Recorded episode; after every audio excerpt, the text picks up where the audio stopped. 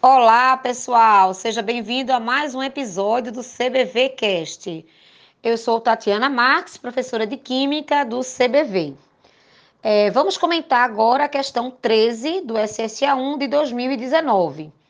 Ele retrata uma situação do cotidiano, não é? Onde se utiliza o hipoclorito de sódio, que todos sabem que é um sal, que é uma substância iônica e que serve, como o próprio texto anuncia, como desinfetante.